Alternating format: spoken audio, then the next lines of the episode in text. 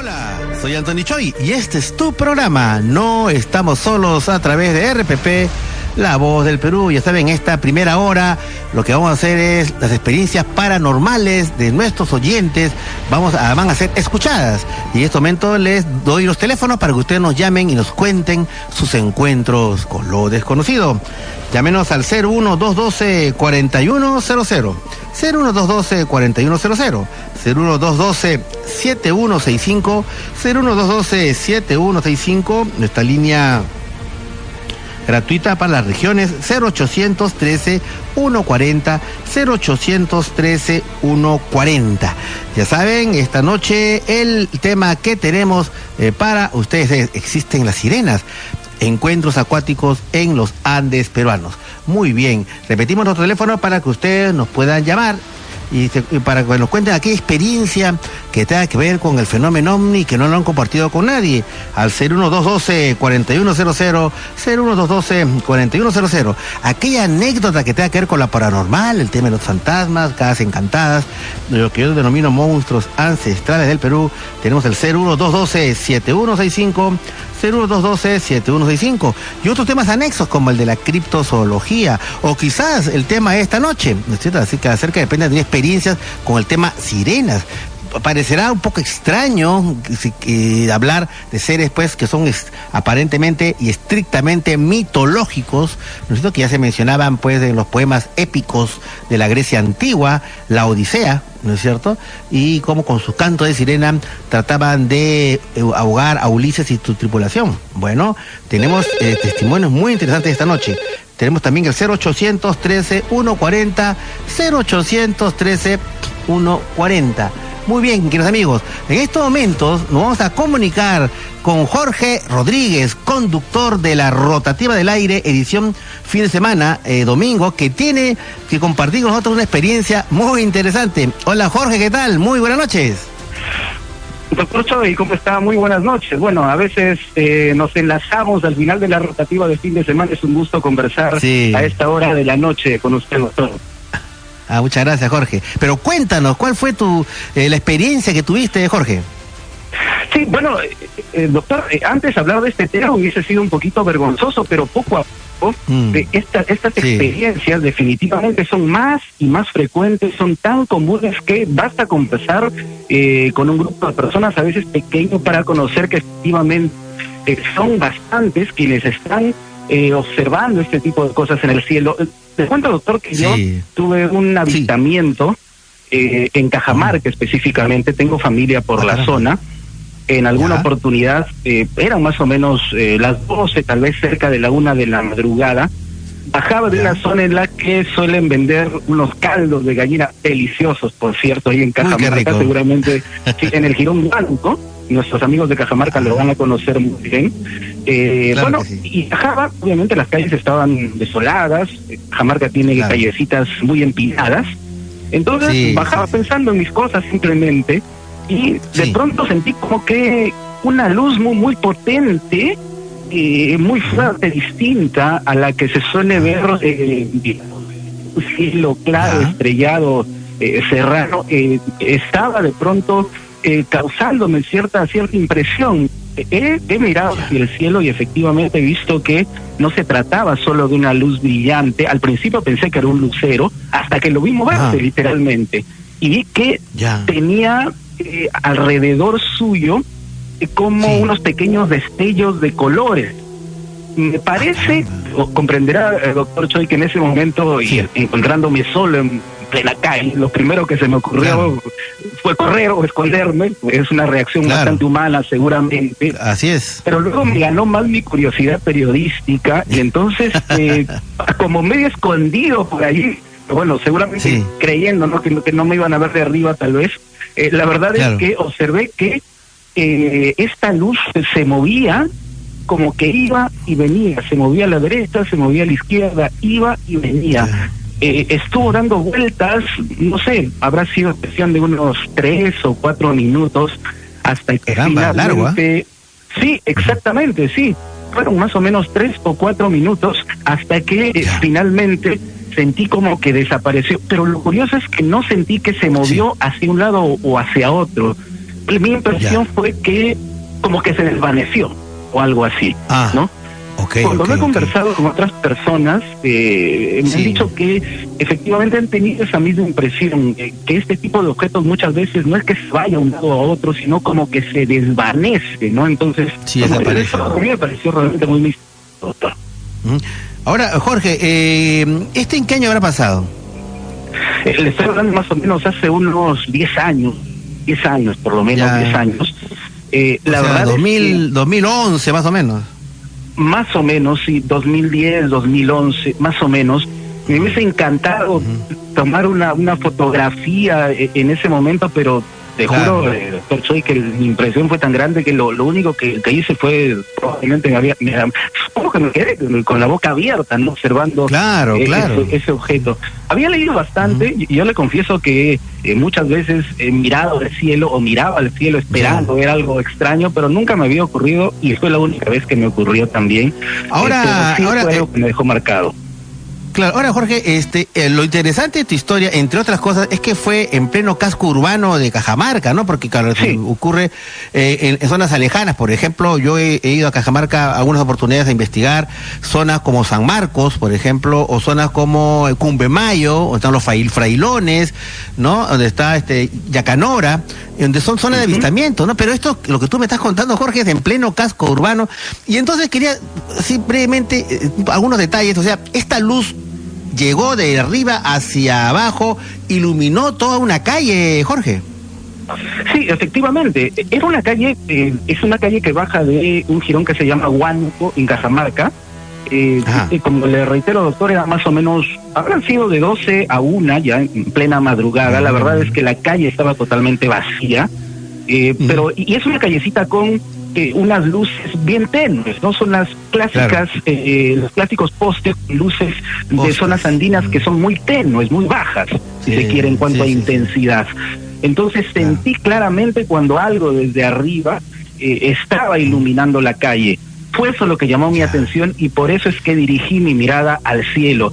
Lo conversé con algunos familiares y me dicen que ellos continuamente han visto, pero como usted lo señala, eh, en la zona especialmente del Cumbemayo, que es una zona de continuos avistamientos, según eh, me han comentado mis familiares de Cajamarca. Sí, sí, sí. Ahora, este, lo que tú veías era una luz simplemente o era un aparato, una máquina, un ingenio, digamos así, este, que tenía luces, o era simplemente tú veías luces nomás. Era una, eh, yo, yo pude identificar que era algo así como un aparato redondo con luces alrededor, con luces de colores alrededor. Eh, es decir, no era, no era solamente una luz. A ver, es fácil distinguir si se trata de un avión, ¿no? porque ven una dirección, correcto. Si se trata de un estrello, de un lucero, también se trata de un brillo estático.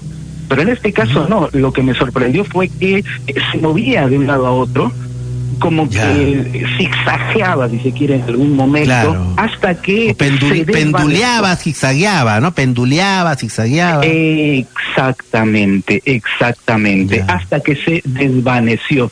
Eh, la verdad es que yo en ese momento lo primero que hice también fue ver a, mi alrededor si alguien más estaba, eh, estaba junto a mí o, se había ganado, literalmente en términos populares, ¿no? Eh, con, el, con el fenómeno pero la verdad es que tal vez por lo avanzado eh, de la noche pues, no encontré, no encontré a alguien acá mm. con compartir en ese momento la experiencia. Muy bien, Jorge. Bueno, eh, mira, ha sido un gusto, un placer que hayas compartido esta experiencia con todos los NESIS, con todos los legionarios NES del programa. Y decir, pues bueno, que eh, es importante tu testimonio porque viene, pues, ¿no es cierto?, de un profesional de la información, un, periodista, una persona lúcida, que pues no, no, no, no tiene, que es objetiva en lo que le ha pasado y ha apreciado. Así que, Jorge, muchas gracias. Gracias por compartir tu experiencia tan interesante. ¿ah? Eh, ahora tenemos otra llamada desde Cercado de Lima de Lourdes. Hola Lourdes, ¿qué tal? Muy buenas noches. Sí, aló, buenas noches. ¿Me escuchas? Hola, sí, te escucho fuerte y claro, Lourdes. ¿Qué tal? ¿Cómo estás? Buenas noches. Un saludo para todo el Perú que nos están escuchando ahora en RPP. Más bien estoy llamando para saludarle a usted, el señor Antonio Chong. He siempre querido tener la oportunidad de poder comunicarme con usted, contarle muchos casos. He vivido siempre y muy bueno su nombre al programa porque no estamos solos, siempre vamos a encontrar en nuestro camino. Cosas raras, vemos por todos lados, ya sea eh, en nuestro mismo, eh, en el lugar donde nos mm, vivimos, en, en, los cielos, ¿no? He tenido muchas experiencias, muchas muy, muy raras, que no es mentira. Ya, yo, bueno, yo desde los siete años, desde los siete años he tenido siempre visiones que he visto con mis ojos en la oscuridad, miraba por la madrugada en las ventanas, siempre veía luces que yo pensé que eran este cosas de mi imaginación. Conforme fue pasando los años, siempre eh, a leer, a escuchar, me fui confirmando que todo lo que yo veía no era parte de mi imaginación, ¿no? Y ya, bueno, ya tuve mi hijo, tuve mi hijo y mi hijo también heredó los mismos dones en el sentido de poder ver cosas que las personas mayormente no pueden verlo, porque si nosotros lo ah, sentimos y lo vemos. ¿no? y yo ¿Qué cosa, por ejemplo? ¿Qué cosa, por ejemplo? Bueno, yo eh, cercado de Lima siempre he vivido alquilado de los 19 años. Ya. Y bueno, y he visto cosas sobrenaturales y después me di cuenta que Lima estaba sobrecargada sobre, ¿no? Como la casa Matucita, es una zona muy de mucha energía, cargada de mucha energía, será porque la gente han vivido años, ¿no? Han vivido allí y pues. bueno, y, y ahorita ya, bueno, ya dentro de poco me voy a ir a Caraballo, una zona más grande donde es un ambiente no más este diferente. Bueno, y la experiencia que he vivido en el estado de Lima nunca lo voy a olvidar, ¿no? Nunca lo voy a olvidar porque es algo que que yo este siempre busqué explicaciones, o sea, desde que nació mi hijo, en el caso de mi hijo, mi hijo estaba echado en mi cama, en una cama la dejé y a unos pasos estaba ah, yo la puerta abierta, yo yo abrí, me puse a conversar con una vecina, yo le dije a mi hijo en la cama y mi hijo no lloró, no gritó nada, yo lo vi, mi cama era alto, lo vi que estaba como alguien jalándolo debajo de una, de, ¿cómo se llama? ¿Cómo se llama? Un velador que yo tenía, debajo como alguien jalándolo, jalándolo, ¿no? Y yo dije, pero si mi hijo, ¿cómo pudo haber caído desde altura sin que yo lo sienta, sin que escuche que grite nada? Entonces cuando yo sentí que algo pasaba, salgo a verlo, y mi hijo, como si alguien se lo estaba llevando por la pared. Entonces lo tuve que ah, jalar. ¿Por la pared? o sea, que tu hijo estaba pegado, estaba pegado, suspendido en la pared. No, o sea, es, como si alguien se lo estaba llevando por debajo del velador para una pared. Ok, ok, ok, al ras de la pared, qué raro, ya. ¿Y qué pasó? ¿Y cómo te, y, qué, qué hiciste tú? ¿Qué pasó?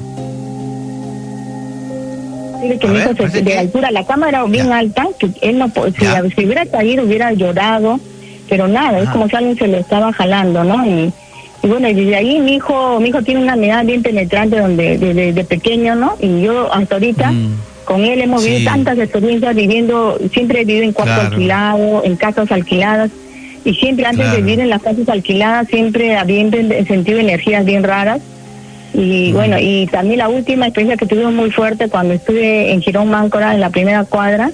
Ahorita las personas que han vivido ahí le llaman la casa Matucita, porque en esa casa, en esa casa hicieron la ouija, abrieron este puertas. Y yo viví tres años. Y gracias a Dios que salí de esa casa porque viví experiencias sobrenaturales. Mi hijo empezaba mi hijo sentía que la cama lo movía y me decía, qué bonito está moviendo mi cama. Y creyó que mi perrita estaba debajo de allí. Ahora, esta, este Lourdes, ¿esta casa por qué por dónde queda? En Cercado de Lima, pero ¿por dónde más o menos? ¿Por qué barrio? Tenía Morales Duárez. Ahorita están viendo unos venezolanos. Las personas que viven no duran mucho tiempo. Pueden durar dos meses, tres meses, no aguantan y se mudan. Y la única solución para esa casa tiene que derrumbar, destruirlo y, liberar, nada más, no hay otra forma. Porque la persona que la compró al costado, al destruir la casa, es que es la misma casa y ellos viven tranquilos, ah. no tienen ese problema. Bueno, ¿qué cosas pasan ahí? ¿Qué, ¿qué este, tipo de cosas pasan ahí? En ese, en ese tiempo, en ese tiempo, este, mi hijo leía la Biblia, botaba cantidad de espuma por la boca. Eh, mis perros, yo tenía perros, gracias a los perros, los perros lo botaban cuando sentían cargas, muchas cargas. Ellos empezaban a a, ladrar, así como si hubieran personas allí y lo ladraban, ¿no? Pero la movía, la, la, cama se movía y yo pensaba que las que yo veía en la película eran, eran mentiras y entonces yo cuando vi que la cama se movía como un resorte, mi hijo creo que mi perrito estaba debajo, este, rascándose la, el cuerpo y le dije, no, ella no está allí, ella se ha ido allá y mi hijo al toque mira y vio que no había nada, ¿no? Y gracias a eso, bueno, mi hijo y yo ahorita leemos mucho la Biblia, creemos más en Dios. Y son, como usted dice, no estamos solos. Donde sea que vayamos, no estamos solos. Así sea en una casa, estemos en la calle. Siempre hay cosas sobrenaturales que uno va a ver, ¿no? Que siempre va, va a tener, mi hijo hasta ahorita siempre ve personas que ya han muerto o, que van, que están mm. caminando, él los ve como si fueran que estarían vivos, pero en sí, él, ellos, no, ellos ya no existen. Mi hijo me dice, mamá, este, tuve un caso en el caso cuando él estábamos viendo en ese tiempo por ahí, él, él, él se fue a comprar las gelatinas, había en una tienda sale y, y viene como mirándome hacia mí. Entonces yo, yo cuando él se acerca, yo veo que él, este, mueve su cabeza para un costado y cuando se acerca a mí yo veo sus ojos como asustados, ¿no? Yo le digo, ¿qué te pasa? ¿Por qué te has puesto así? ¿Por qué has movido tu cabeza? Entonces me dice, no, mamá, ¿no dices que un señor alto más alto que yo, estaba viniendo a mi lado y casi me choco. Entonces, como casi me choco, este, yo moví para no chocarme, pero mamá, pero cuando el señor pasó, yo sentí frío. Entonces yo le digo, pero ahí yo digo que nadie ha pasado por tu lado, nadie ha pasado. No, era un señor alto con un sombrero, tú no lo has visto, estaba viniendo para el lado contrario. Entonces, cuando él me contó eso, de esa experiencia, me di cuenta que él podía ver a, personas caminando por la calle. O sea, siempre me decía, ahí hay una persona que nos está mirando, en esa ventana también una persona, y yo pensaba que era mi imaginación y realmente de él, ¿no? Yo no lo puedo ver, yo sí lo puedo sentir, pero en caso él sí lo ve. Entonces, ahora antes de ocupar una casa, un cuarto, nosotros siempre vemos si podemos este, habitarlo, o sea, en el sentido de que no sentamos, sentamos energías energía que no nos permitan estar, ¿no? mira, mira Lourdes, lo, que tú estás contando, lo que tú estás contando es, un es momento interesante, ¿no? Porque yo siempre he dicho de que hay personas que alquilan o compran un departamento, una casa, y bueno, lo que ven es que estén los papeles en regla, la buena ubicación, y de, todos esos detalles, pero lo que no ven a veces es eh, quién vivió ahí antes, si hay presencia paranormal, si la casa es pesada, si tiene malas energías, porque es un factor que generalmente la gente no toma en cuenta y a veces ese tipo de factor hace que pierdan la casa, pierdan el departamento, se tengan que mudar, pierdan la devolución de lo que han pagado y no le dan, porque eso no está legislado lógicamente. Así que lo que tú dices es muy importante, ¿no? Chequear la casa antes de y, sobre todo ver pues, si hay algún tipo de cosa rara en el lugar donde vamos a vivir, ¿no? Bueno, eh, Lourdes, muchas gracias, ¿ah? gracias por tu, tu, llamada. Y tenemos en línea y nos vamos imaginariamente hasta la ciudad blanca de Arequipa.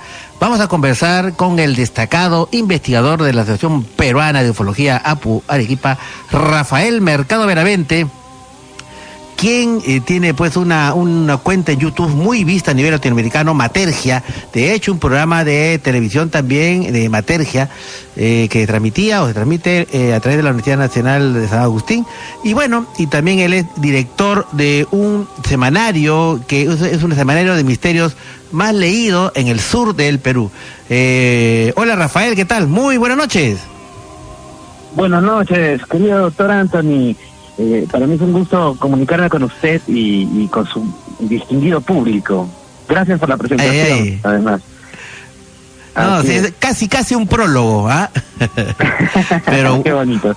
Bueno, a ver, Rafa, a ver, vamos a hablar esta noche del tema de las sirenas, ¿no es cierto? Y te he citado porque yo recuerdo haber hecho contigo un viaje muy interesante de investigación ¿no es cierto?, eh, por el, mm, el cañón de Cotahuasi, ¿no es cierto?, pasamos por Chuquibamba, zonas como Aplao, ¿no es cierto?, como Castilla, y me contabas de que había habido experiencias del el tema de sirenas en diferentes partes de Arequipa a partir de tus investigaciones, este Rafael.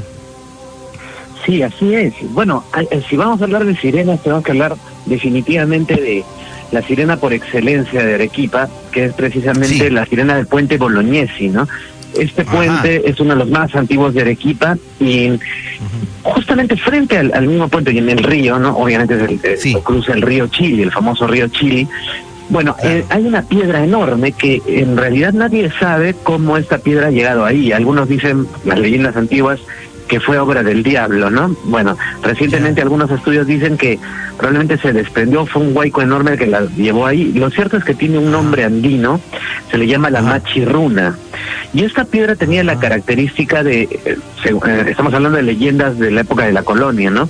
De transformarse en una especie de, de cantina maravillosa, ¿no? Llena adentro de luces, multicolores, de mujeres que cuando pasaban los em, vecinos, algunos beodos por este lugar, se sentían atraídos no por estas damas y se arrojaban no al, río y bueno obviamente morían. Lo cierto es que sí hay otras historias no que están recopiladas en un libro muy interesante que es, Arequipa y sus misterios del historiador y escritor Pablo Nicoli Segura no un amigo ah, suyo también doctor. Claro, y justamente él hace referencia no que cuenta un vecino notable el hoyo bando que incluso él escucha que desde hace más de 75 años atrás se dice, cuenta, ¿no? Que se veía bajar por ahí a un hombre, ¿no? En las noches, un hombre muy misterioso que trepaba por una especie de poste buscando como que alguien arrastrando unas cadenas, una aparición fantasmal, y luego descendía al, al río por unas escalerillas y se encontraba cara a cara con una sirena, ¿no? Y ahí consumaban su amor. Entonces ya hay otra referencia, o sea, los mismos vecinos han visto ahí que vivía una especie de, de, mujer encantadora, de una sirena. Cuentan también de que esta especie de esa piedra gigante que está en este puente se, se puede abrir, o sea, mejor dicho, se levanta misteriosamente y debajo hay como una especie de túnel secreto que lo conecta con otro puente hacia la vivienda de otra sirena, ¿no? De la madre de esa sirena que está en el actual puente de Fierro, este famoso puente que supuestamente lo edificó Eiffel, ¿no? Bueno, este este puente también tiene sus propias historias. Y lo curioso es que con el paso de los años se ha dejado de ver a esta sirena, pero lo que sí ha empezado a aparecer es la historia de una mujer, cual si fuera Mónica, ¿no? El Mónica la condenada. Que bueno, cada ciudad tiene su propia versión de Mónica, ¿no? Esta mujer fantasma que se le aparece a un taxista, a un motociclista. Al final este, esta mujer le confiesa que es un fantasma y termina la historia con que en el cementerio está la casaca que le prestó la noche anterior, ¿no? Pero hay una, mujer muy similar, hay una mujer muy similar que la ven deambular por los puentes actualmente, ¿no? No, como esta, esta leyenda se ha transformado un poco. Claro, yo pienso que ya no es tan factible hoy ver sirenas, ah. pero es más factible ver mujeres en que de alguna manera provocan este tipo de encanto y incluso yo hablé con algunos eh, conductores, unos eh, choferes ¿no? de, taxi de algunas empresas, ellos han visto como a veces las personas caminan de noche como, eh, como que conversaran con alguien e incluso ven que están acompañados de una mujer.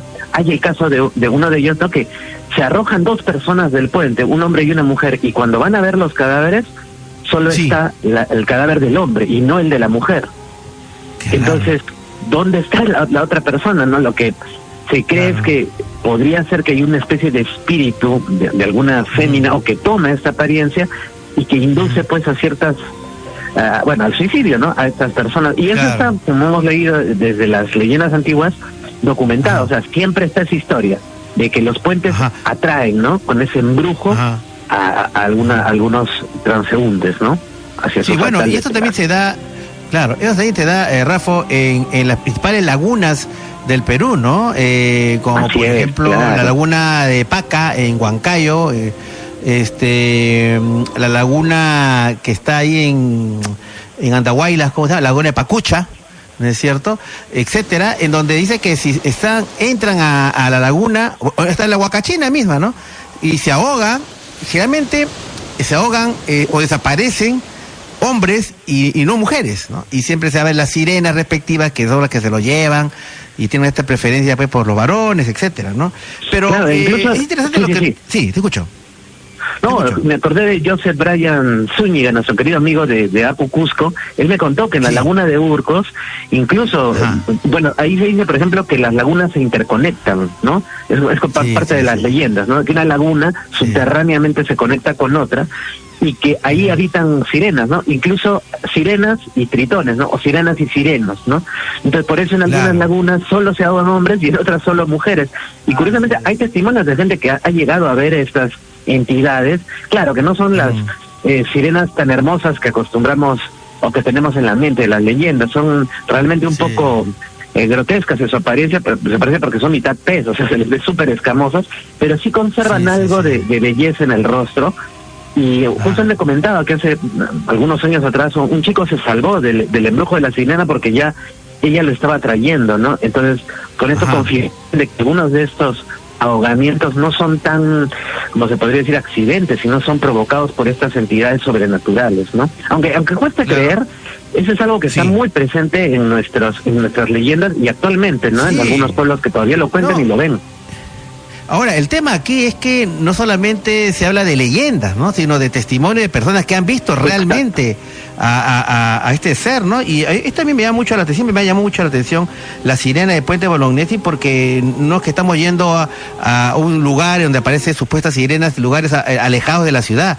Acá esto está en pleno casco urbano, ¿no? En Río Chile, Puente Bolognesi, donde, y, y la relación que podría haber de que son de puertas de puertas dimensionales que se abren y ellos vienen de otras dimensiones, es, lo que coincide, por ejemplo, cuando hablan de la machirruna o estas enormes piedras que dice que se tienden a abrir, ¿no? Y de ahí ah, eh, eh, este reino, digamos, de otra dimensión es del cual pues, podría venir la sirena. Y un poco para redondear la conversación que tenemos con Rafael Mercado Veramente hasta Arequipa, eh, Rafael, ¿qué piensas, ya desde tu punto de vista, ¿existen las sirenas o no? Eh, no, yo definitivamente estoy seguro de que, o sea, la gente ve algo, ¿no? Algo está viendo. Ah. Eh, yo quisiera dar mi, esa apreciación con un pequeño caso, ¿no? Me llamó un señor hace poco, le contó una historia impresionante que ocurrió pues, en el límite con, con Marcona, ¿no? entre Arequipa y Marcona, esta zona que es súper enigmática. Y Él estaba manejando su carro lo llamó un poco la, naturaleza, tenía que ir al, baño, digamos, fue detrás de, un, de una piedra y ahí se dio de manos a boca con un ser que era como una especie de foca blanca con cuerpo musculoso pero con cola de pez escamoso. Y los dos han gritado, ¿no? Cuando se han encontrado y ese hombre se arrojó o este, esta cosa se arrojó por el acantilado al mar. Y es la segunda vez que escucho una historia muy similar, otra muy parecida aquí en en la zona de Quequeña, ¿no? Entonces me, hace pensar que hasta qué punto conocemos los seres que habitan en la naturaleza, ¿no? Probablemente estemos también ante, ante, una, no sé, una especie o una especie, no sé si mitológica, criptozoológica, pero definitivamente yo sí pienso de que no lo conocemos todo y el Perú es todavía aún mucho más enigmático de lo que creemos. Claro. Muy bien, eh, Rafael, muchas gracias por participar en mi programa y a todo nuestro público a nivel nacional e internacional que quiera seguirte en las redes. Eh, ¿A dónde puede acudir, este Rafa? Así es. Bueno, me pueden encontrar como Matergia en el YouTube y estamos también eh, con una iniciativa en el TikTok, ¿no? Como ya todo el mundo está, y también ah. estamos ahí en el TikTok, me buscan como Matergia. Y bueno, hay un bloque que estoy haciendo que se llama Historias de Leyenda. Lo pueden encontrar poniéndolo en el Facebook, Matergia, Historias de Leyenda, y ahí me van a encontrar también. Muy bien. Rafael Mercado Benavente también, Rafael Mercado Benavente o Matergia. Muy bien, querido amigo, muchas gracias por participar en, este en mi programa. Saludos para toda la gente brava y ardiente de Arequipa.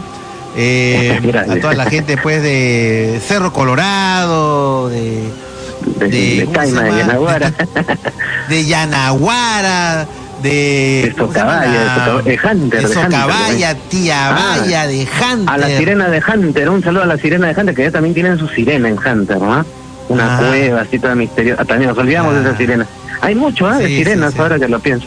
Hay mucho. A la sirena del Parque Lambramani, ¿no es cierto?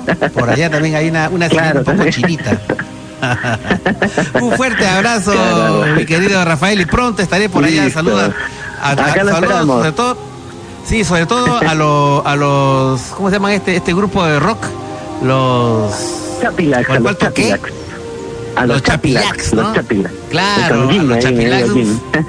Pronto retornaré a, las noches de rock, ¿ah? ahí en la percusión. Claro. Un fuerte abrazo, a Lito también, que ¿Ah? nos está escuchando, a Lito, al buen ah, Lito. un saludo, Lito. Un saludo para ti, Alito. Y, y, a, la, a, la, gente de tu grupo paranormal, ¿cómo se llama? Los, este grupo de investigación paranormal? Ah, ya, ya, ya, este, sí, o sea, claro, a Alex, a, nuestro amigo Alex, a, Iván, la tropa del misterio, la tropa del misterio. La tropa del misterio, pues, carajo, un fuerte saludo para ellos. voy a olvidar también. listo, sí, a Alex, y a todos, a todos, a todos, a todos, ¿ah? a toda la gente del equipo. Un fuerte abrazo, Rafael. Un fuerte abrazo. Acá estamos. Adiós. Claro que sí. Y de Arequipa nos trasladamos a otra parte del Perú con otro destacado investigador eh, el doctor Juan Manuel Llanos de, eh, de Huánuco, con el cual eh, también él ha hecho investigaciones sobre la presencia de sirenas en el departamento de Huánuco y con él vamos a conversar con el doctor Juan Manuel Llanos de la Asociación Peruana de Ufología APU Huánuco. Hola Juan Manuel, ¿qué tal? Muy buenas noches. ¿Cómo está, doctor? Buenas noches, un abrazo a la distancia. Bueno, pues desde la ciudad de Eterna Primavera, en Huánuco, Perú, y un abrazo para usted y un saludo para toda la distinguida audiencia de No Estamos Solos, ¿no? Porque pues es un tema que nos llama, nos convoca, doctor, y sinceramente en todas las partes del Perú y del mundo existe estas, estas culturas, tradiciones, historias, ¿no? Claro que sí. En el caso de Huánuco, yo cada vez que he ido para allá y, para investigar justamente contigo, ¿no es cierto? Hemos estado pues en Pucuchinche, hemos estado eh, en, el Cerro Marabamba y, eh, y, tú me comentabas pues, investigaciones que había realizado y presencia de sirenas o, recogido testimonios de extraños seres al respecto. Juan Manuel, quisiera que compartas con mi, público a nivel nacional acerca de estas experiencias, este, Juan Manuel. Bueno, el caso puntual, aquí en Guanajuato dos, dos casos puntuales, tres casos puntuales fuertes, ¿no? En el año 2014 eh, dentro de la ciudad, ¿no? El caso del río Guayaga, el puente Guayaga que une Huánuco con comarca, ¿no? Eh, sucedió a raíz de que, bueno, pues eh, todo fue por el tema de la basura, ¿no? De que, que Pilcomarca no acordó con Huánuco, que la Autoridad de Huánuco le prohibió echar la basura al, al basural de aquí que habían inaugurado y todo el tema. Entonces, la basura lo comenzaron a echar al costado del río Guayaga. Juan Manuel, no sé si puedes hablar un poquito más alto o acercarte un poquito más al teléfono que se bajó, que se bajó el volumen. A ver, a ver. Ahí me escuchan, Ahora, ahora sí, fuerte y claro. Ahora sí. Bueno, ahora lo, sí. que, lo que sucedió es que en Huango fue un tema puntual, ¿no? En todo el caso de la sirena. O sea, lo que, lo que sucedió fue real. Y la gente no creía. Eso sucedió en julio del 2014, cuando jóvenes estudiantes de la Universidad de New salían de estudiar a eso de la una y media eh, y, cruzaban el puente Guayaga, que justamente pasa por debajo del río Guayaga, que es el distrito que une a Huanco y Pilcomarca. Es en ese momento que muchos jóvenes se percatan de la presencia de una de, una, de un pescado inmenso, grande, más de dos metros, ¿no? y que su cola comenzaba a verse desde arriba. Y la gente decía que era una sirena, los, los estudiantes y las personas. Y bueno, pues no, y, nosotros hicimos una investigación y, realmente sucedió este hecho porque mucha gente, según cuentan los televidentes que llamaron al programa en tiempo, teníamos el ministerio, y que querían grabar a la sirena, ellos lo veían a la sirena, pero el tema es ah, que no podían grabarlo con la cámara. O sea, no se podía grabar, eh, ellos dicen que era como una fantasía era como una fantasía, o sea, la, la gente que observaba con sus ojos, con su, con su vista, pero no podían grabar, trataban de grabar, entonces con el celular no se podía grabar. Entonces, era de día, ¿no? ¿Qué, ¿Qué, hora era cuando hubo este avistamiento? Una de la tarde, una de la tarde, una tarde. Una de la tarde. Salieron los medios de prensa, en, los medios locales, porque fue un, fue, un, fue una noticia bomba, porque hablar de las sirenas era una, una noticia que solamente se hablaba sirena en el mar, ¿no? Pero en este caso claro. era algo, era algo real, ¿no? Porque eh, dice, hay, hay una pareja de esposos que estaban viendo y la gente estaba arriba del puente y uno de ellos dice, no, yo yo voy a, yo sé que es una tela, era una, una tela marrón con puntos, pero tenía dos metros más o menos. Ah, fue una llamada que de esta pareja, disculpa, este, Juan Manuel, fue una llamada de una pareja de esposos que estuvo presente eh, esa, esa mañana a la una de la tarde, donde del puente, eh, allá en el río Guayaga, eh, a la salida de la, de la universidad, muchos estudiantes y gente vio a esta extraña sirena. Pero tú recibiste una llamada, claro, tú, tú recibiste una llamada de dos esposos en tu programa Omnis TV y una claro. muy interesante de un hombre que se arrojó al río para abrazar, para agarrar, para atrapar a la sirena y le pasó algo extraño. Quisiera que compartas eso con nuestros oyentes, por favor, este Juan Bueno, lo, que pasa es que ellos estaban observando y la gente decía, no, este señor pues es un nadador, no conoce, siempre se metía al río, me dice, no, son tonterías, no es sirena, que no sé cuánto. Y, la mujer dice, ya, pues métete, el esposo, ¿no? Entonces ya agarra y él se cambia y se va más o menos a los 20, 30 metros río arriba para poder aventarse y poder alcanzar a la piedra, porque estaba en, en la piedra de la calavera, que es profundo y al costado, y está en el medio del río está, ¿no? Él se avienta y para llegar más o menos al medio, y él quiere agarrar, dice, la, a la sirena, a la cola de la sirena supuestamente, porque él decía que era un trapo marrón que estaba flotando, ¿no? Que tenía más o menos dos metros. Cuando él va a agarrarlo, dice, lo agarra la cola de la sirena y le pasa una, una descarga eléctrica. Que lo hace pues, tambalear y, sale desesperado, ¿no? inclusive la mano, dice, él cuenta que le resbala la mano, del, es como un pescado con la baba del pescado que tiene, ¿no? Y le resbala y él la agarra y sale desesperadamente. Y, la gente lo vio, los colegas llamaron así, sí, el señor se aventó y lo agarró, no pensaba que era una tela, pero, y cuando la esposa le dice, ¿qué ha pasado? ¿Por qué te has salido? Le dice, no puedo agarrar esa tela. No es tela, no es tela, le dice, eso no es tela, ese es un pescado grande, es una sirena, es grande, me ha pasado electricidad. Entonces, eso, eso lo contó la señora y luego llamó, después diciendo, sí, yo sí, no, yo, yo me aventé, pensé que era una tela. Para desmentir y que la gente estaba ahí de, chismosos, pero la verdad, la verdad sí es una sirena.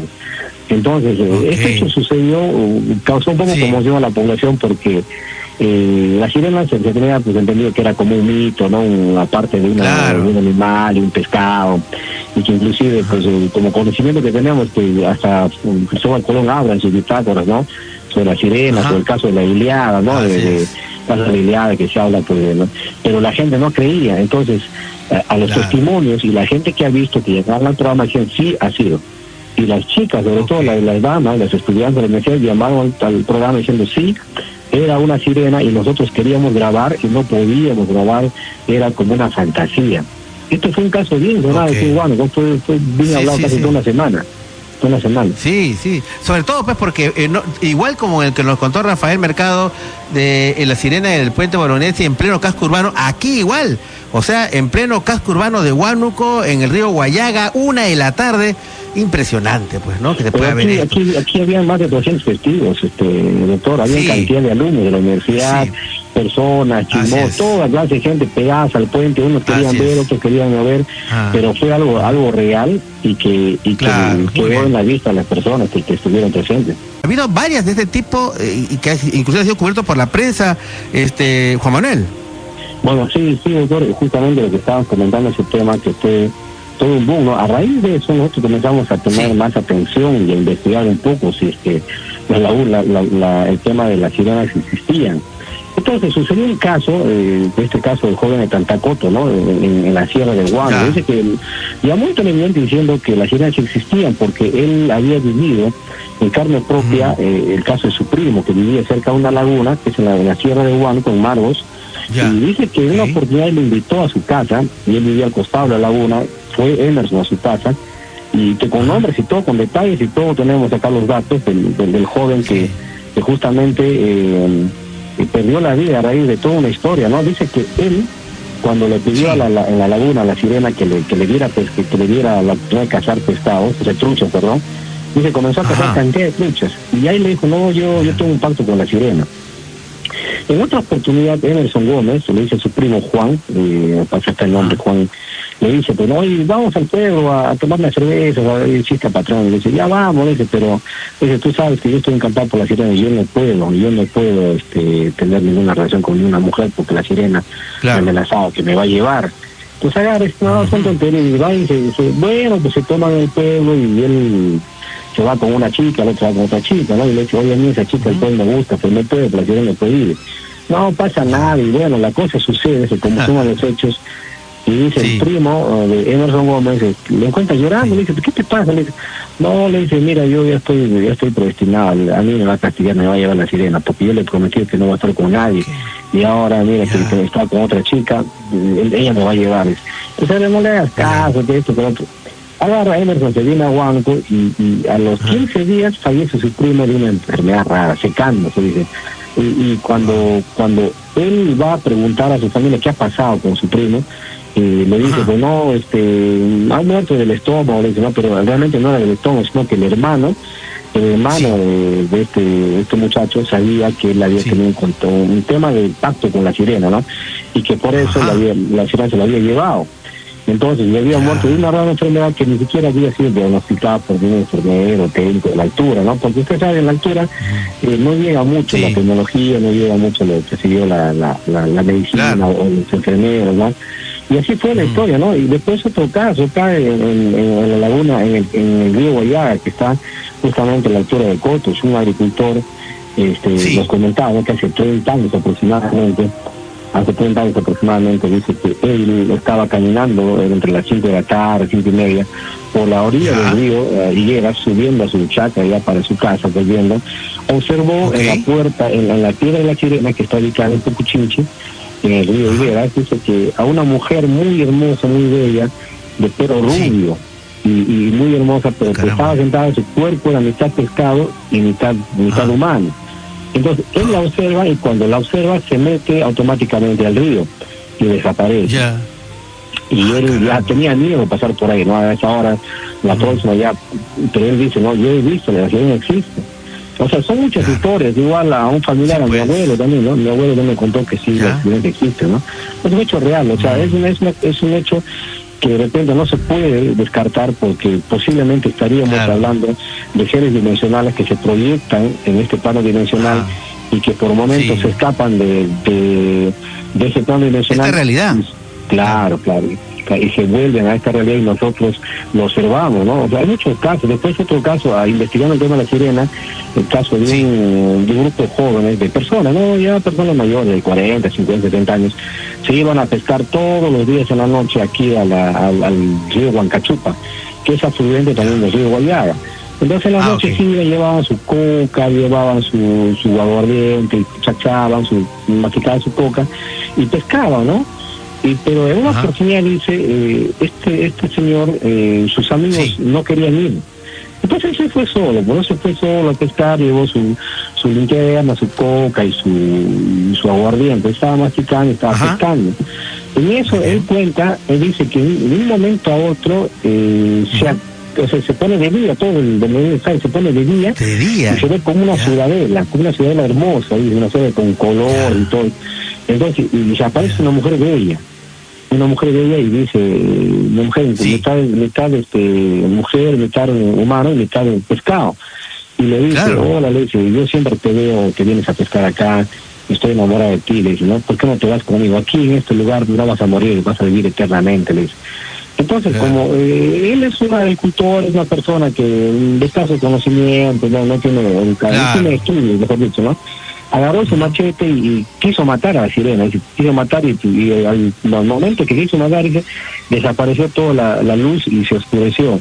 Y cuando él ve su canasto donde había pescado, donde había pescado los, truchas que estaban ahí, eh, no, no habían truchas, eran sapos. Eran ah, sapos. Entonces, Como castigo le habían cambiado la, la pesca que había tenido abundante por sapos, pesca de sapos. Por sapos, sí, sí, y eso es una historia real, ¿eh? Es un hecho real que lo cuenta, yo sé que...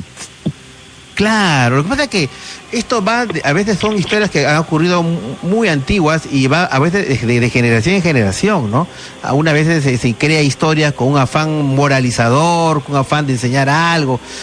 Ese es en algunos casos, pero yo no creo que en todos. Yo creo que hay casos en los cuales eh, aparecen tal cual, o sea, mitad mujer, de la cintura para arriba, una mujer a veces bella, yo, y ¿no? Claro, claro, entonces... Eh, por ejemplo, mire, por ejemplo, yo disculpe que corte el caso de mi abuelo, ¿no? Y, una oportunidad hablaba en la casa, ¿no? El abuelo vive en Lima, tiene los 24, 25 años. Él, él, cuenta en los años 60, él tenía sus carros que iban a la selva. O sea, llevaban productos de Lima, lo que era pues verdura, perdón, este, eh, azúcar, arroz, fideos a la selva. Y luego volvían de la selva trayendo pues verduras, perdón, trayendo frutas, papaya, mango, yuca, todo la selva. abundante. Y, y los camioneros en esa época, donde les llegaba la noche, paraban entonces siempre tenían sus ayudantes, ¿no? Dicen en la capota arriba encima, en la toldera, estaba el que le ayudaba, el ayudante, y él estaba abajo. Entonces les agarra en la noche, más o menos por Aguaitía, dice, les agarra en la noche y en plena selva, entonces ya hay, hay, que descansar, dice, ¿no? Y bueno, se ponen a descansar y, y, es ahí cuando mm, mi abuelo me cuenta, dice que él se, se despierta, dice, que estaba eh, mojando su tierra, ¿no? Y estaba en la, casi entrando en la mitad del río. Entonces dice, ¿pero qué ha pasado? Dice, ¿no? Y, y, agarra, dice, le gritaba a su ayudante, Manuel, Manuel, Manuel le gritaba, le gritaba dice, a, mi abuelo, dice, y mi abuelo dice, ¿pero qué ha pasado? Dice, ¿no? Y lo que él cuenta, lo que el ayudante le cuenta, dice que, ¿no? Eh, En ese momento comenzó a escuchar el, el, el, silbido o el canto de la sirena. El tanto es tan bellísimo, tan hermoso, enamorador. Y dice que mi abuelo lo agarró, abrió la puerta del carro, bajó caminando como algo así, como hipnotizado, comenzó a caminar. Él dice que la mujer lo llamaba, que la mujer lo llamaba y era una mujer hermosa, que él veía una mujer rubia y, que estaba en, a la altura de una cierta distancia del río. Y que él no, le, necesitaba que vaya, que llegue, ¿no? Y él caminaba, caminaba, pensaba que no había nada, ¿no? Pero al final, cuando lo, cuando escuchó el, grito del ayudante, él se despertó, o sea, abrió los ojos y dijo, ¿qué está pasando? Y, estaba en la mitad de, la rodilla, el, el agua del, río, ¿no? De sus piernas. ¿Y qué ha pasado? ¿Cómo llegó ahí? Claro, ¿cómo llegar ahí? ¿no? Entonces, y todo le contó la historia el, el, joven que lo ayudaba, dice, no, lo que pasaba es esto, ¿no? Y tú te comenzaba a decir, no hacías caso, no hacías caso, con notizado te ibas, que, o sea, prácticamente la sirena se lo estaba llevando, ¿no? Se lo estaba llevando. Sí, sí.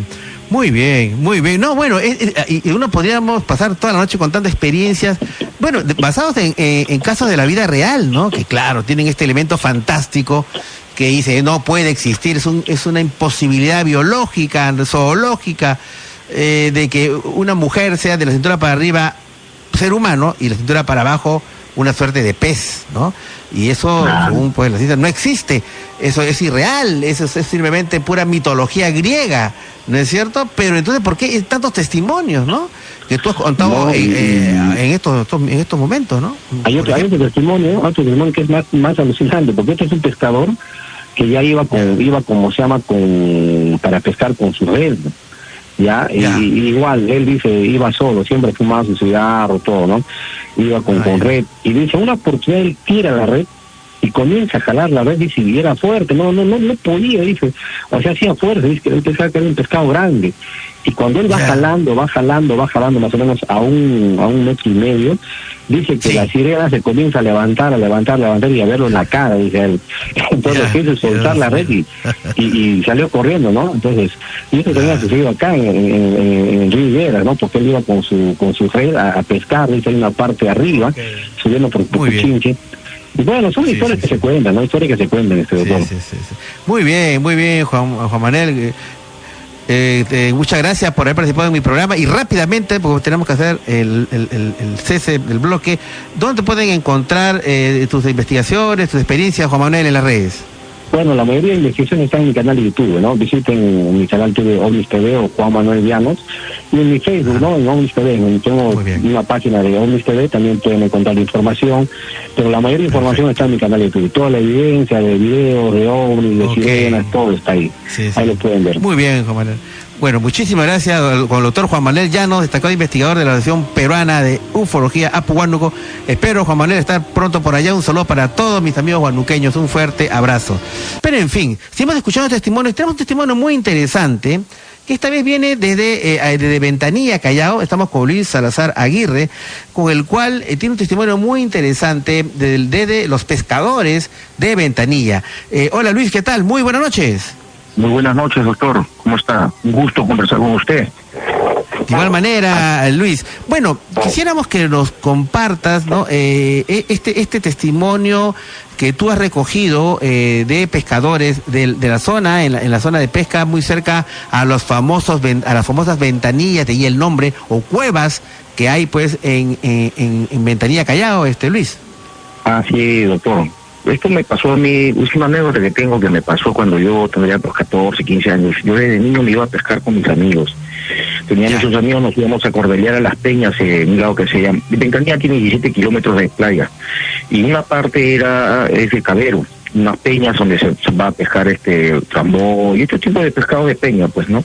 Entonces, para ir a pescar siempre nos íbamos a las 6 de la tarde ah, y nos quedamos de amanecida porque esa es la hora y ahí se encontraban muchas personas que iban a pescar, iban a cordelear pescadores y, y en la mañana vendían el pescado en el mercado. Bueno, la cosa es que yo un día estoy con mis amigos, ahí, entonces eran como las 2 de la mañana, 2, 3 de la mañana serían. Entonces había un pescador que ya había llenado toda su, su canasta, le había, ido, le bien, entonces había llenado todas sus dos canastas.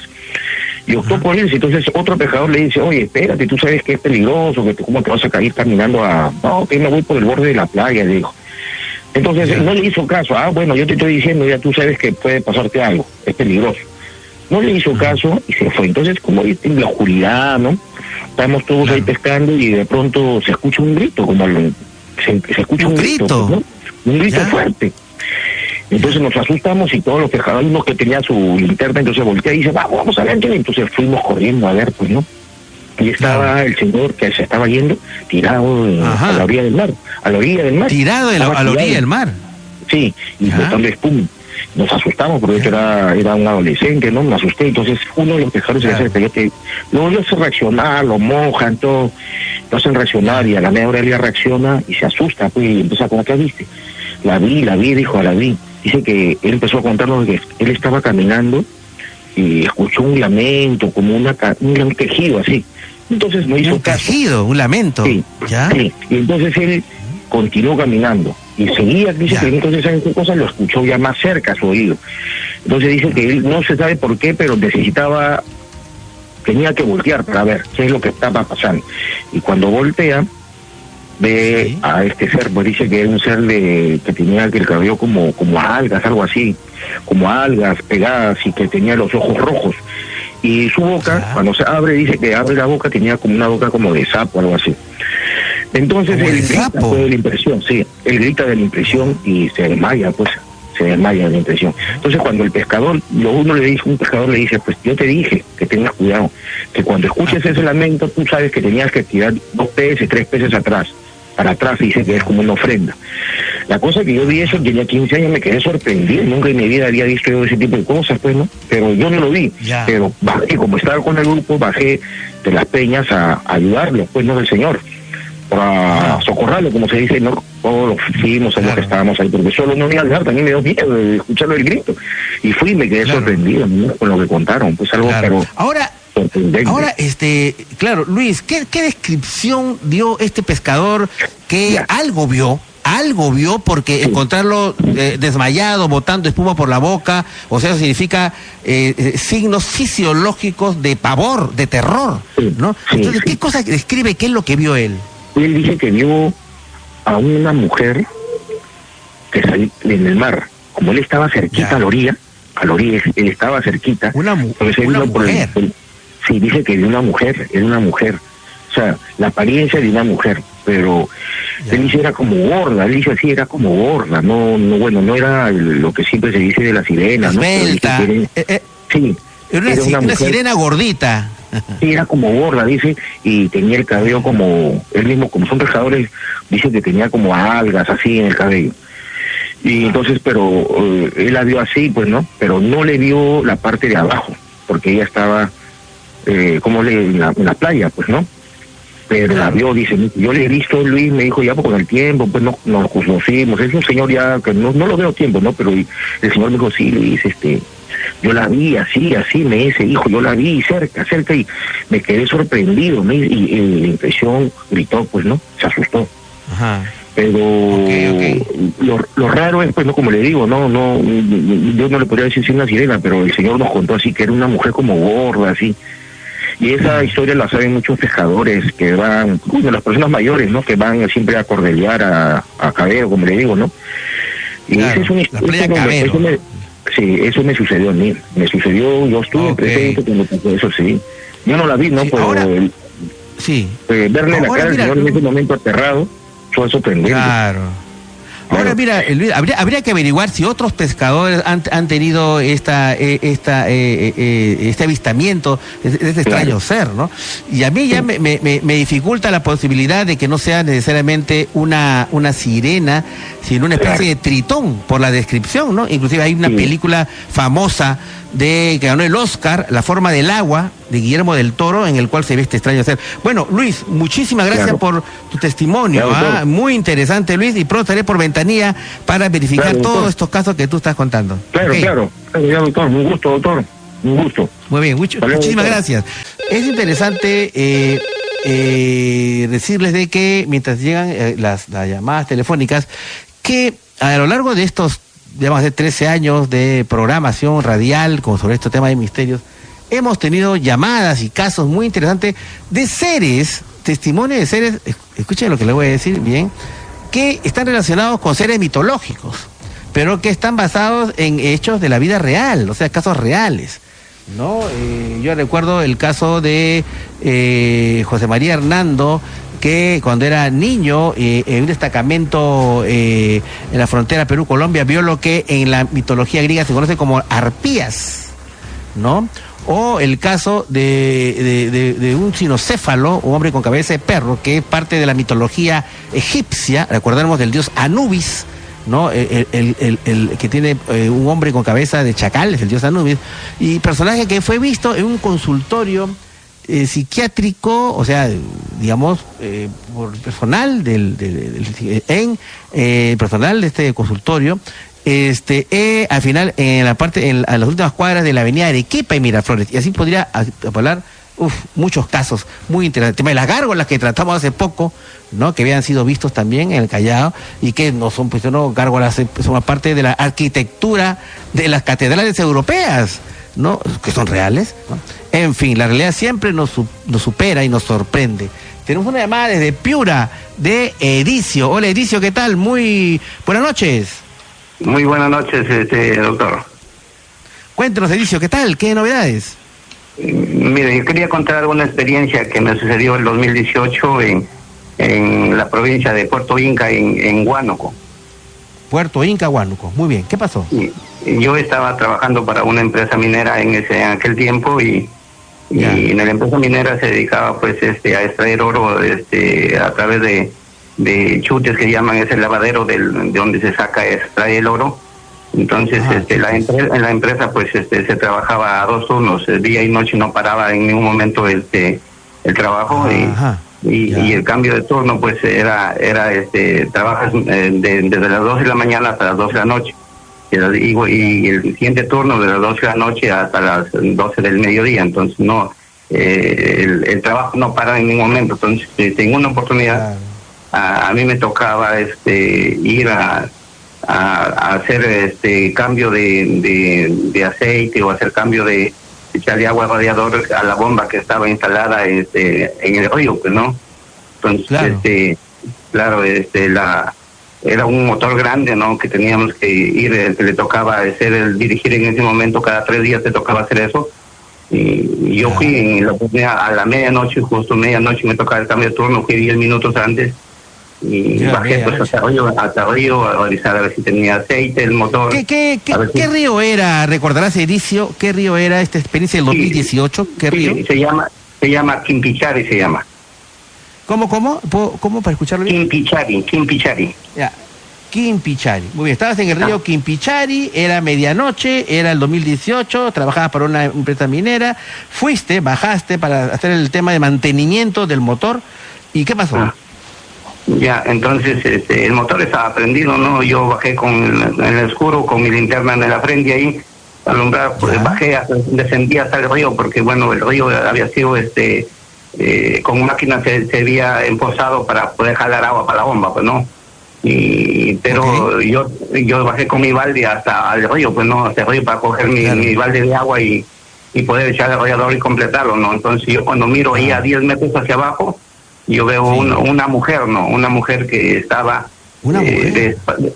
estaba de espaldas a mí, su pelo bien grande y chocaba hasta, o sea, como estaban como en cunclillas, chocaba su pelo hasta las piedras y, se veía, se notaba que era su blusa celeste. Entonces yo me llené de ah, miedo. Estaba, estaba vestida, estaba vestida, pero de espaldas a ti o de frente a ti, este, No, estaba de espaldas, se, veía movimiento como que que estuviese lavando, no sé, como que si algo, ¿no? Se, estaba entre las piedras. Ajá, estaba como a 10 metros mío, entonces yo lo único que hice es coger, llenar mi balde de agua y en una vine, le eché al radiador y me vine pues corriendo hasta donde yo estaba, porque a esa hora, a la medianoche, en, la profundidad del río, ¿quién va a estar? Pues quién va a estar, es campo completo, no hay, no, hay, no hay viviendas por ahí cercanas, ¿no? Ah, ok. Ah, entonces piensas, yo... Piensas tú, ya, ok, ok, te escucho, ¿y qué pasó? No, yo, yo he salido pues corriendo atónito, he salido y, he llegado hasta donde estaban los demás compañeros, que éramos tres. Y yo le cuento, mira, he visto una mujer ahí en el río, dice, anda para allá, ¿qué vas a ver a esa hora? no, a esa hora entonces yo pues me he quedado totalmente este, de miedo, no asustado, totalmente asustado, mm. porque a esa hora pues en la profundidad del río, imagínate ver a una mujer, eh, no Y, después de ahí me preguntan, ¿te miró? No, menos menos mal que no no me miró y para que yo cogí mi agua y me vine al toque echar radiador y eh, por la, por la misma, o sea, que no, ya, ya ni reinicié el resto, ¿no? claro. ahora, eh, ahora Edicio, eh, ¿tú piensas que lo que tú viste fue una sirena? Sí, yo pienso que, estaba escuchando el programa y yo pienso que es, puede haber sido una sirena, ¿no? Ok, no, ahora, porque claro, esta muchacha eh, se notaba joven, como adolescente o una mujer joven, como que de qué edad podría parecer. Sí, se, notaba mujer, mujer joven. Ya. el, cabello, como de qué color era el cabello, era cabello oscuro, cabello claro. No, se notaba el cabello en, castaño era, no, no, no era ni negro ni, castaño. Ni, cabello castaño. Claro, Hay, que, tener que, pero estabas en la oscuridad de la noche, por lo tanto de, detalles mucho no podías ver, o sí se podía ver. No con mi linterna, pues yo para bajar el río, ah, yo alumbré con mi linterna. Claro, yo alumbré con mi linterna, pues no. ¿El cabello era lacio o ondulado, digamos? No, lacio era totalmente lacio. Él chocaba a las piedras, pero se notaba entre los brazos se notaba como si fuese una blusa casi celeste, algo así. Ya, ¿era esbelta, digo yo? ¿Era más bien delgada? ¿Era más bien llenita, gordita? No, era delgada. Delgada. Ok. Ahora, ¿ella estaba en, en, el río, estaba en el agua o estaba a orillas del río en la tierra? No, eh, estaba en, en el agua, estaba, o sea, estaba casi a, casi a la esquina donde yo estaba, pero estaba dentro del agua. Mm.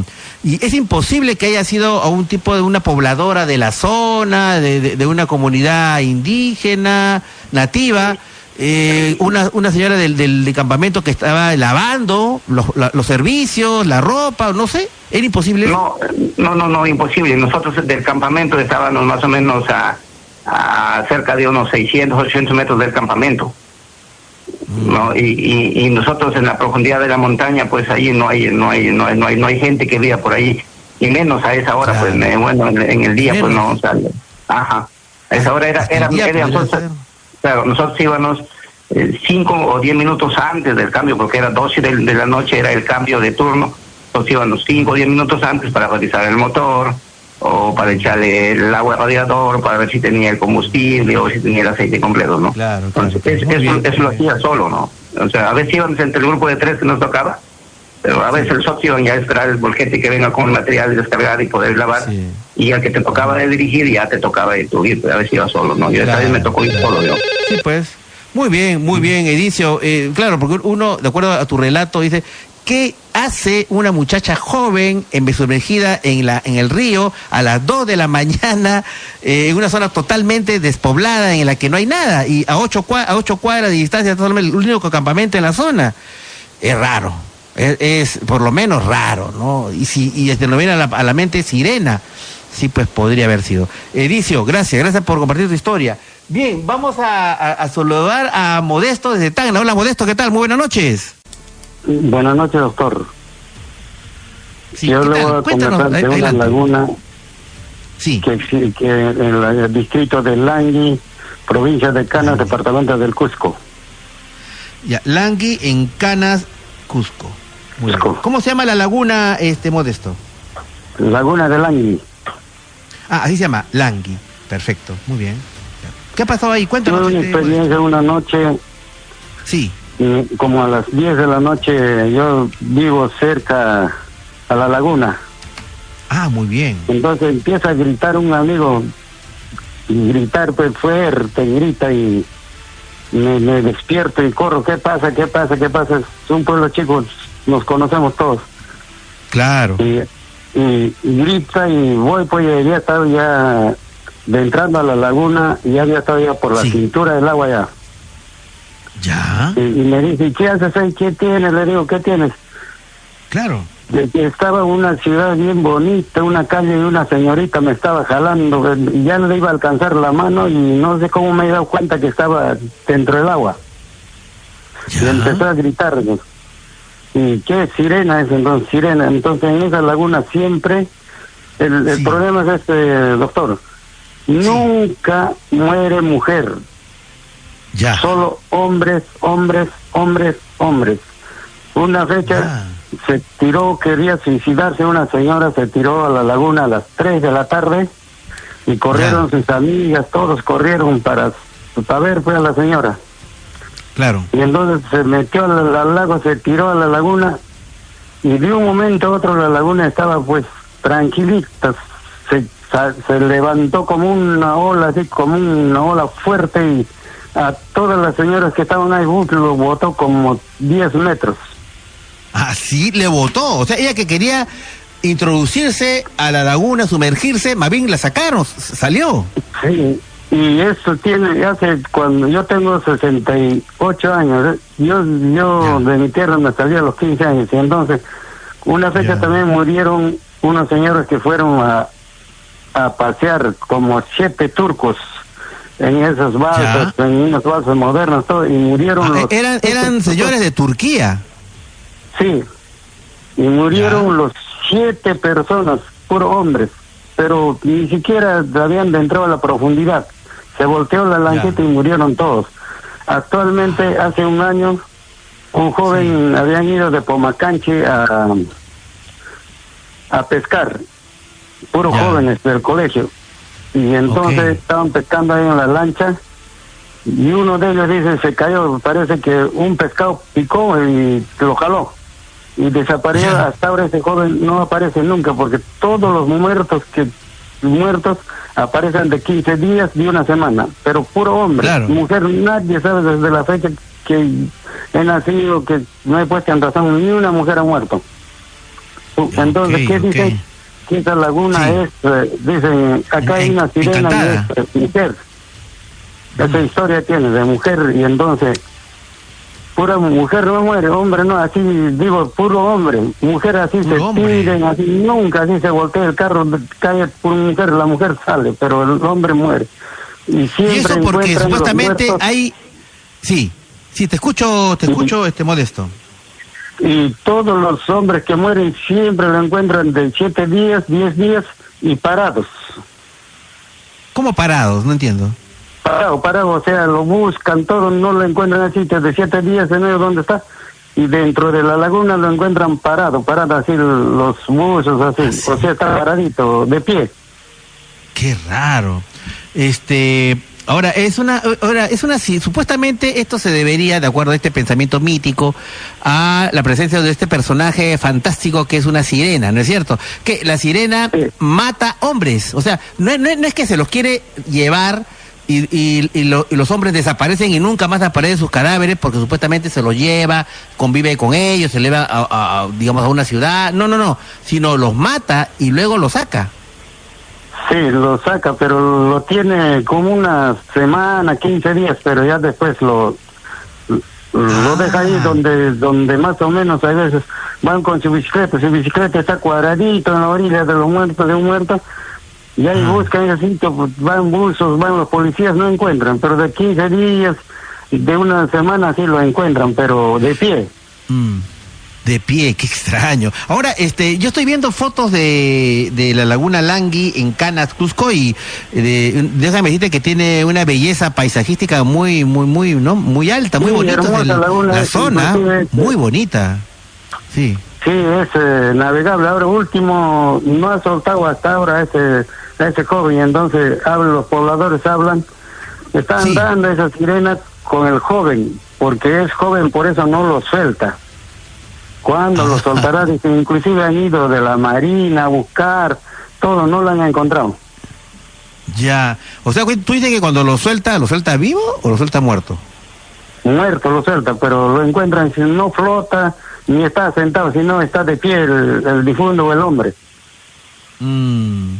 Ahora, es extraño, ¿no? Eh, yo justamente contaba antes de tu llamada, fíjate, acerca de este de esta, de esta suerte de leyenda que hay en diferentes lagunas del Perú, ¿no? Yo recordaba, en la laguna de Paca se dice lo mismo, en, en, la laguna de Huacachina, la sirena de la Huacachina se dice lo mismo, eh, y otras lagunas que, no, Huaypo, por ejemplo, la laguna de Huaypo, en Cusco también se dice lo mismo, este y así por el estilo, ¿no? O sea... Claro, que viven ahí alrededor, como, como es pueblo chiquito, siempre conversamos y siempre lo ven. Hay una sirena, dice ahí en las rocas, lo ven sentada, mm. con un, su pelo bien brilloso, es una chica bonita. Sí, yo empecé a, creer mucho más en el tema de las sirenas cuando yo hice una, un viaje de, investigación a la zona del Alto Mayo, en, la selva peruana, en el nororiente, ¿no? ¿Cierto? La peruana. Y yo recogí testimonios, eso fue una cosa que a mí me llamó muchísimo la atención, de un grupo de médicos y enfermeras que habían hecho un picnic en, en una parte del Alto, del Alto Mayo, ¿no? Y ellos vieron claramente, a mí, yo los entrevisté, a una muchacha muy, era muy joven, como una chica de, una adolescente, digo, de 13, 14 años, que estaba como tomando el sol en una roca, ¿no? Pulida del río, una roca enorme, pulida, y, y de repente, este, se acercan, ¿no? ¿Qué, hace esta chica ahí, no? y tenía cola de pez. O sea, tenía de la cintura para abajo era un pez. ¿no? O sea, y, yo, yo, conversaba con, lo, con, los, con estos médicos, estas enfermeras y me decían, este, hemos visto eso, no nos hemos qué, es eso, pero eso es lo que hemos visto en el Alto Mayo. Entonces me quedé impresionado, porque eran personas que no tenían por qué mentir, no eran, eran cuatro personas, no tenían por qué mentir, vieron eso, y más antes ah. también he visto cosas así. Bueno, muy sí, pues, este, modesto. Ok. En Langui este, también lo han visto varios, lo han visto. En Langui. Sí, sí, No, me da curiosidad y a ver si este, este año visito la zona, la zona del Langui. Tengo un plan para visitar varias partes del Cusco, así que eh, espero visitar tu tierra, ¿no? Que acá le he visto fotos, me parece muy, muy bonita, maravillosa esa la laguna Langui. Y con su historia, imagínate. Gracias, este Modesto, un fuerte abrazo. Eh, nosotros em, lo que eh, queremos decirles, lo que decía en anteriores bloques, es justamente de que muchos de los personajes que relacionamos con mitos y leyendas, o inclusive pues con la mitología de diferentes países, hemos tenido experiencias este, eh, eh, de personas que han tenido casos que uno podría relacionar con estos seres mitológicos, ¿no? Yo recuerdo un caso eh, que ocurrió en, en la avenida Argentina, en una tienda que vendía motos y vendía autos, ¿no es cierto? Y una noche había un vigilante que estaba, eh, digamos, haciendo su ronda en esta tienda, una tienda muy grande que, era en la avenida Argentina, cuando de pronto siente este, ruidos en el baño, de un baño que había en esta distribuidora, digamos, ¿no? Esta concesionaria, ¿no? Entonces, este vigilante entra al baño y bueno, no ve nada, a pesar de que había escuchado ruidos, y de repente le escucha, ese baño tenía un techo de calamina, ¿no? Entonces, de prefabricado, ¿no? Entonces él está en el baño y siente que algo escucha, y de repente se hunde el techo y cae, y aparece un ser, digamos, este, ante el cual eh, el vigilante se quedó pues paralizado de miedo, ¿no? Pero la descripción que dio el, vigilante, o sea, tal como él, y, y fue, todo un tema eh, un poco difícil porque tuvieron que llamar a, eh, luego encontraron al, vigilante que estaba gritando y gritaba y no podían socorrerlo porque parece que a la entrada a, esa zona solamente tenía las llaves del vigilante, cuando pudieron alcanzarlo encontraron al, al, al vigilante que estaba pues desmayado y botón de espuma. Y fue todo un tema porque, según tengo entendido, y me contó el testimonio de este vigilante, eh, llamaron a, la policía, llamaron al serenazgo, llamaron a emergencias y lo tuvieron que internar en una clínica. ¿no? Y luego, más recuperado, eh, lo que él contó es que lo que él había visto, la descripción que dio, era la descripción de un personaje mitológico que, si lo precisamos mejor, es el que atacó, al cual se enfrentó un héroe mitológico, un semidios, no Perseo, no Perseo, hijo de Zeus, se enfrentó a la Medusa o Gorgonia, aquel ser que quien lo miraba se transformaba en piedra y que tenía en lugar de cabello serpientes y que al final le hizo un acertijo, ¿no? El famoso acertijo de Perseo. No, que, que dijo, que decía, si tú no adivinas quién, este, quién, este, eh, eh, la respuesta de esta adivinanza, el acertijo, yo te mato. Pero si tú adivinas el acertijo, tú me matas a mí, me cortas la cabeza. Y Perseo aceptó. ¿No ustedes recuerdan esa, ese famoso, eh, esa famosa adivinanza, ese acertijo de la mitología griega, ¿no? La, medusa, la gorgonia, este, este pavoroso ser de cabellos, eh, de, rostro terrible y cabellos de, serpientes, que quien lo miraba se transformaba en piedra, dijo la, la, adivinanza, a ver, Perseo, ¿quién es, ¿cuál es el animal que eh, al amanecer eh, camina en cuatro patas, al, al mediodía camina en dos patas y al atardecer camina en tres patas? ¿no? y, la idea era que si no adivinaba, la medusa se devoraba a Perseo. Y si adivinaba, Perseo le cortaba la cabeza a la medusa, a la gorgonia. Y de repente Perseo eh, dijo con toda seguridad, el animal que tú señalas es el hombre. ¿Por qué? Porque al amanecer de su vida, siendo un bebé, camina en, de cuatro, ¿no es cierto?, con sus brazos y sus piernas. Al mediodía, cuando es un hombre ya hecho y derecho, camina en dos patas, dos piernas. Y al atardecer de su vida, ¿no es cierto? En, la etapa ya del anochecer de su vida, eh, camina en tres patas, o sea, camina con sus dos piernas y un bastón. Y ustedes saben el final, pues, de esta, de esta, de este, este episodio de la mitología griega que este Perseo mata a la Gorgonia. Bueno, hasta ahí esa es la historia de la mitología griega, pero ¿qué pasa cuando este vigilante en el, en el año 2013 2014 tiene un encuentro con un ser que él describió que era una especie de una mujer con un rostro terrible, que tenía en lugar de cabello serpientes, y que él al mirarlo se quedó pálido y lo encontraron así, con una palidez pétrea, como si fuera de piedra, ¿no es cierto? Paralizado de miedo, ¿no? Y luego él ya se recuperó, le dieron, salió de ese trabajo y ahí lo hubo la oportunidad de yo entrevistarlo.